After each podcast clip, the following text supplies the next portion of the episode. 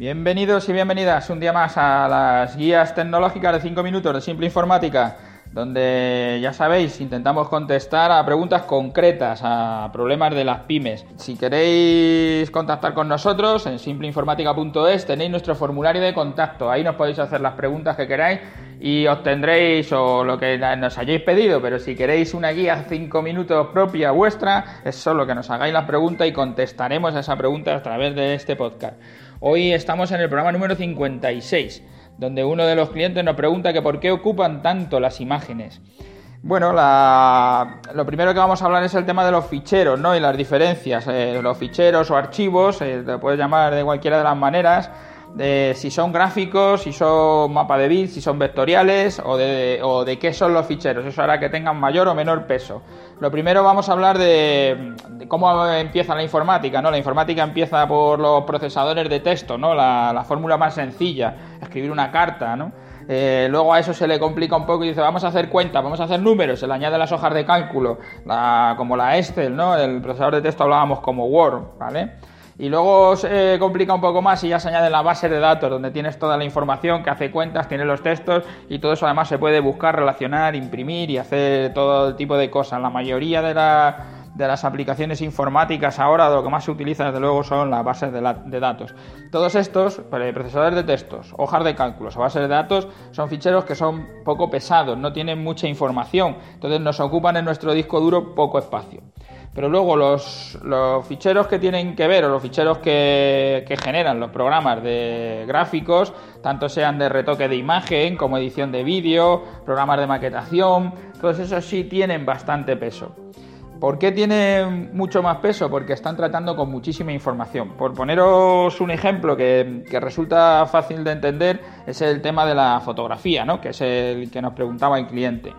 Eh, desde una aplicación, de la que sea, por ejemplo, de retoque de imagen, puede ser Photoshop o puede ser Jim. Ya sabéis que Photoshop es de pago, Jim es software gratuito, hacen la misma cosa, cada uno tiene su interface, te puede gustar más, te puede gustar menos, pero desde luego los dos se pueden utilizar. Eh, habrá algún video tutorial, vamos, estamos preparándolos para comparar un poco en los procesos más comunes de lo que hay que hacer con las imágenes eh, con Photoshop y con Jing cómo trabaja uno y cómo trabaja el otro, para que veáis cómo trabajan los dos entornos y veis que es bastante sencillo, que los dos son bastante fáciles de utilizar. Pues a lo que íbamos, el tamaño de la imagen variará dependiendo del, tamaño de la foto, si la foto mide 15, 20, 30, 40 centímetros o mide un metro que eso eh, lo eliges, depende de las cámaras, evidentemente. Hay cámaras con 8 megapíxeles, con 40 megapíxeles. Eso lo que hace es decirte qué tamaño podrá tener el fichero. Y además del tamaño, de la resolución y además del número de colores o de la paleta de colores. ¿Para qué se utiliza todo esto? Pues depende de lo que vayas a hacer con la foto, vas a necesitar una cosa o la otra.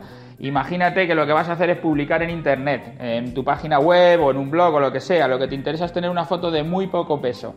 Entonces lo que haces es poner resoluciones bajitas de 72 píxeles porque en tu pantalla solo va a poder dar 72 píxeles. Si pones 300 píxeles es por ejemplo porque vas a imprimir en una impresora de 300 píxeles. Y entonces sí que te hace falta un fichero más grande con esos 300 píxeles para que tú puedas eh, imprimir con calidad esa, esa fotografía. A lo que vamos a internet, yo quiero publicar en internet, cojo, le doy poca resolución, 72 píxeles y el tamaño que necesite. Si necesito hacer 5 centímetros, 6 o 7, normalmente en internet se hablará pues, de píxel, no de centímetros. Y en, el papel lo harás al revés, hablará de centímetros y no de píxel, porque es lo que, lo que estamos acostumbrados. Si la foto es más grande, si tiene 10 centímetros, ocupará menos que si tiene 40 centímetros.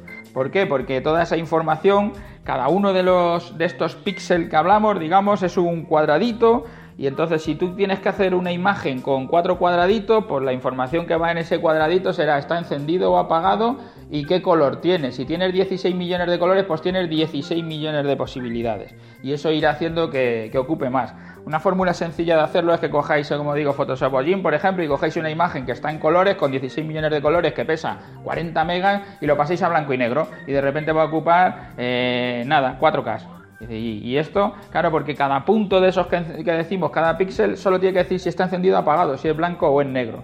Claro, voy a pasar a niveles de grises, 256 niveles de grises. Claro, ya ocupa más. ¿Por qué? Porque cada punto puede tener 256 valores, con lo que todo eso va cargando a la foto. Y si pasa 16 millones de colores, pues cada punto tiene 16 millones.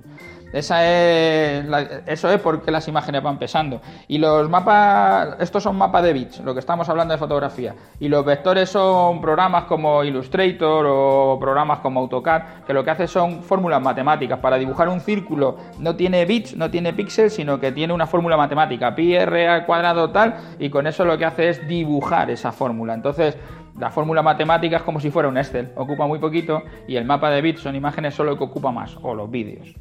Bueno, yo con esto creo que se resume un poco el tipo de ficheros y por qué pesan. Ya sabéis, eh, si queréis escucharnos en iVoox o en iTunes, viene muy bien que nos dejéis vuestros comentarios y allí os podéis suscribir. Nos vemos mañana en el próximo podcast.